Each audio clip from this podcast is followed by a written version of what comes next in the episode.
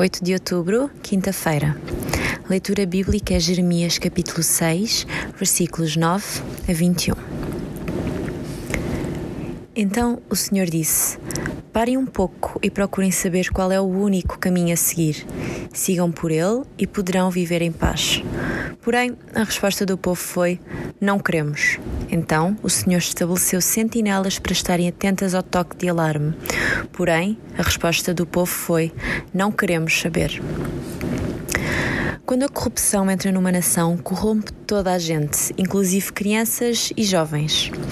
O mais triste é que no versículo 13 lemos que, além dos homens de negócios serem corruptos, os próprios sacerdotes e os profetas se deixaram corromper. A corrupção tornara-se numa prática de vida e Deus estava muito zangado. O versículo 15 diz que as pessoas que praticavam a corrupção deviam ter vergonha do que faziam, mas naquele tempo já ninguém tinha vergonha.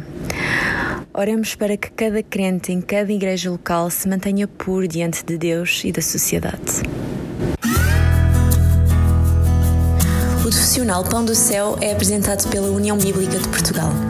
A União Bíblica é uma organização cristã internacional e interdenominacional que usa a Bíblia para inspirar crianças, adolescentes e famílias a conhecerem a Deus. Para mais informações, visite o nosso site em uniãobíblica.com.